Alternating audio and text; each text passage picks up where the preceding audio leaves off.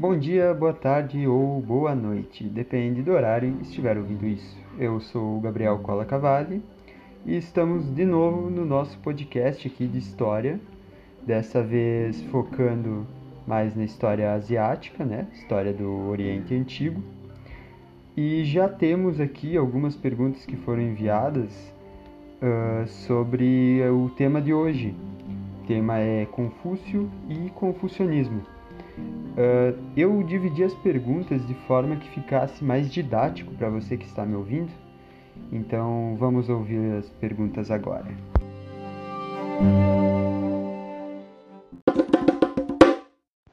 Qual a visão que temos de Confúcio?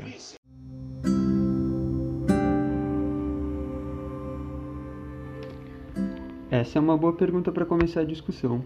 Qual a visão que temos de Confúcio? Olha, uh, Confúcio é uma figura asiática, o que significa que ele não tem tanta influência no nosso mundo ocidental. Se você parar para analisar, o que quando a gente pensa em Confúcio, eu, pelo menos, remeto imediatamente àqueles filmes onde o personagem asiático sempre recita e Confúcio disse, sabe? Aquela coisa bem estereotipada. Eu vou apresentar aqui para vocês um dado que ele fala por si só. Confúcio não é o nome dele. Confúcio é uma adaptação feita por missionários jesuítas na época que eles estiveram na China, onde eles transformaram em Confúcio o nome Kong Fuzi. Kong Fuzi é interessante de ressaltar que Fuzi é um pronome de tratamento não muito empregado para mestre. Então, mestre Kong, onde Kong é o sobrenome. É dessa figura que nós vamos estar falando hoje, o mestre Kong. Uh, eu já disse, né? remete imediatamente àquela, àquele estereótipo de Confúcio disse, aquele negócio de, de frase de sabedoria que, assim, a gente vê tanto no, na nossa cultura popular hoje em dia.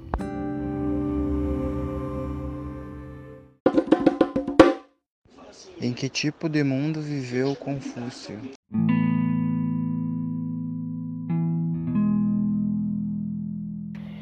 Essa é uma boa pergunta para começar a nossa análise sobre Confúcio. Uh, veja bem, a China do período de Confúcio estava dividida e em conflito. Uh, várias duques, vários ducados buscavam assumir o trono de imperador. Eles lutavam pelo, por espaço, lutavam por províncias, lutavam por eh, espaço na corte o que significa que uh, é um mundo muito violento politicamente e fisicamente. Tínhamos uh, muitos movimentos revolucionários, uh, isso gera isso gerava degeneração moral. Aqui entra as ideias de Confúcio, que vão ser explicadas mais à frente. Uh, temos que relatar também que falta muita disponibilidade de fontes para analisarmos direito a época em que o, mundo, o Confúcio viveu. O, um dos principais livros usados se chama Os Anais, mas nem isso se tem certeza se foi realmente compilado por ele. Acredita-se que sim. Enfim, Confúcio vivia nesse mundo caótico politicamente falando e moralmente duvidoso.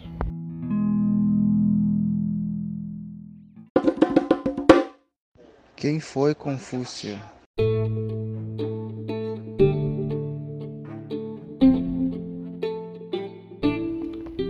Sábio Supremo, Rei não coroado, Professor da Ásia. Esses são três apelidos carinhosos, póstumos, que Confúcio recebeu. E eles meio que já respondem um pouco dessa pergunta mas vamos desenvolver um pouco mais. Por que póstumos? Confúcio foi uma figura muito controversa na sua vida. Dizem que era rude, chato e feio, o que levava a um senso autodepreciativo que a gente pode ver refletido no jeito que ele enxergava o mundo. Uh, Confúcio também tem uma história, como eu já disse, falta uma disponibilidade de fontes, mas ele tem duas histórias antes de seu nascimento, que seria um nascimento lendário ou um nascimento normal. Obviamente, o lendário serve apenas como mitologia, embora o confucionismo não seja uma religião. Vamos elaborar mais tarde. No nascimento lendário, então, o pai de Confúcio teria 3 metros e teria proposto a mãe do Confúcio, mas ela não concebeu devido ao método carnal, se é que fica entendível. Eh, ela teria tido ele entrando numa num pedaço de árvore e lá dentro ela teria uh, tido Confúcio que já saiu andando e falando. É um tanto quanto estranho, então ficamos com a versão normal, em que o pai de Confúcio simplesmente casou com a mãe e eles tiveram o pequeno Confúciozinho. Uh, como eu já disse, ele era um tanto quanto autodepreciativo, isso vê-se em várias passagens, em vários eh, de vários uh, apóstolos que ele teve, ele evitava discutir morte e questões existenciais porque ele achava que o importante era o aqui e agora. Ainda assim, ele falava sobre céu. Aqui é importante falar que o céu dele, ele nunca explicou direito o que, que era. Se era um, um céu como a gente pensa do modo católico, com coisas, recompensas lá em cima pelos atos de bondade, ou se tinha um inferno, ele nunca referiu. Ele só chamava de céu. Mas ele realmente acreditava que tinha um objetivo divino, esse objetivo de fazer o mundo mais harmonioso. Uma das coisas que vale a pena pontuar aqui é um dos motivos do Confúcio ter entrado em uma peregrinação muito longa com alguns dos seus discípulos. Uh, fazendo um adendo aqui, ele tinha três discípulos que a gente vai vai ver bastante durante a, o estudo no Confúcio, sendo que um deles seria o prodígio, chamado de Yang Hui. Esse aqui o Confúcio achava que era a personificação do que ele pregava, é, a personificação do, da moralidade, a personificação do que o céu gostaria o Zigong, que é um comerciante não tão prodigioso quanto Yang Hui, mas ainda bom. E por último, o Zulu. O Zulu dá a entender que o Confúcio não gostava muito dele, porque eles discutem muito durante as passagens do livro. Com esse adendo feito, eu gostaria de dizer que o Confúcio entra nessa, nessa caminhada espiritual aí que ele fez com os, os discípulos por conta de um problema que ele teve com no Ducado, onde ele era funcionário público. Acho que é um tanto quanto famosa a história dele das 80 dançarinas, onde o Duque teria sido, ao Duque teria sido apresentado 80 dançarinas que acabaram distraindo ele, o Confúcio vendo aquilo, disse que ele não tinha mais capacidade de governar e simplesmente foi embora. Aqui a gente acredita que tenha um certo quesito diferenciado. Talvez Confúcio tenha saído por questões menores. Como eu já disse, ele, é, ele era um tanto quanto chato, ele reclamava se o arroz era servido de um jeito diferente e coisas assim. Uh, bom, vamos para a próxima pergunta já então.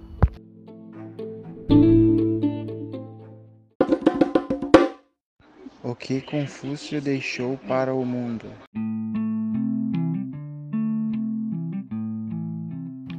Então, por último, temos essa pergunta sobre o legado confuciano, o que hoje chamamos de confucionismo.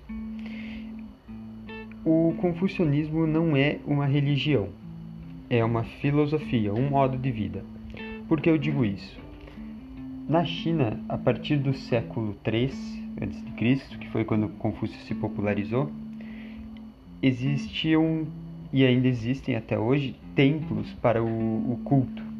Isso inclusive leva a um certo desentendimento durante o, o ano 1700, ali o século 1700 depois de Cristo, com o, o Papa da época, porque ele, ele meio que quis banir o, o confucionismo, mas não era uma religião isso gerou um, um conflito com o imperador chinês que resultou em, na expulsão dos jesuítas da China. Bom, uh, com isso dito, o, Confu o Confúcio ainda influencia a China até hoje com esse seu confucionismo. No que se baseia o confucionismo? Em fazer o bem, fazer o que é certo sem esperar recompensa, fazer simplesmente pelo que porque é o, o certo a ser feito. Esse ensinamento moral foi passado adiante por várias gerações até o, o presente momento. Eu digo que o Confúcio é o, o principal filósofo da, do, da Ásia, de todo o, o mundo oriental, na verdade. A gente sabe que essa influência confucionista também existe no Japão, é, chegou até lá por meio da Coreia, que é, pegou da China. E como que a gente pode ver isso? Tanto no, na China quanto no Japão, existe muito respeito ao que eles chamam de superiores, que seriam as pessoas mais velhas, num local de trabalho, aquele, aquele trabalhador que está há mais tempo. E isso, na verdade, acaba gerando alguns problemas, principalmente porque são países com muito, muito machistas. As mulheres acabam sofrendo muito por conta disso. É importante relatar também que isso suja o nome de Confúcio, mas não era isso que ele, ele pregava o Confúcio, como eu já disse, foi se transformando num símbolo com o passar do tempo.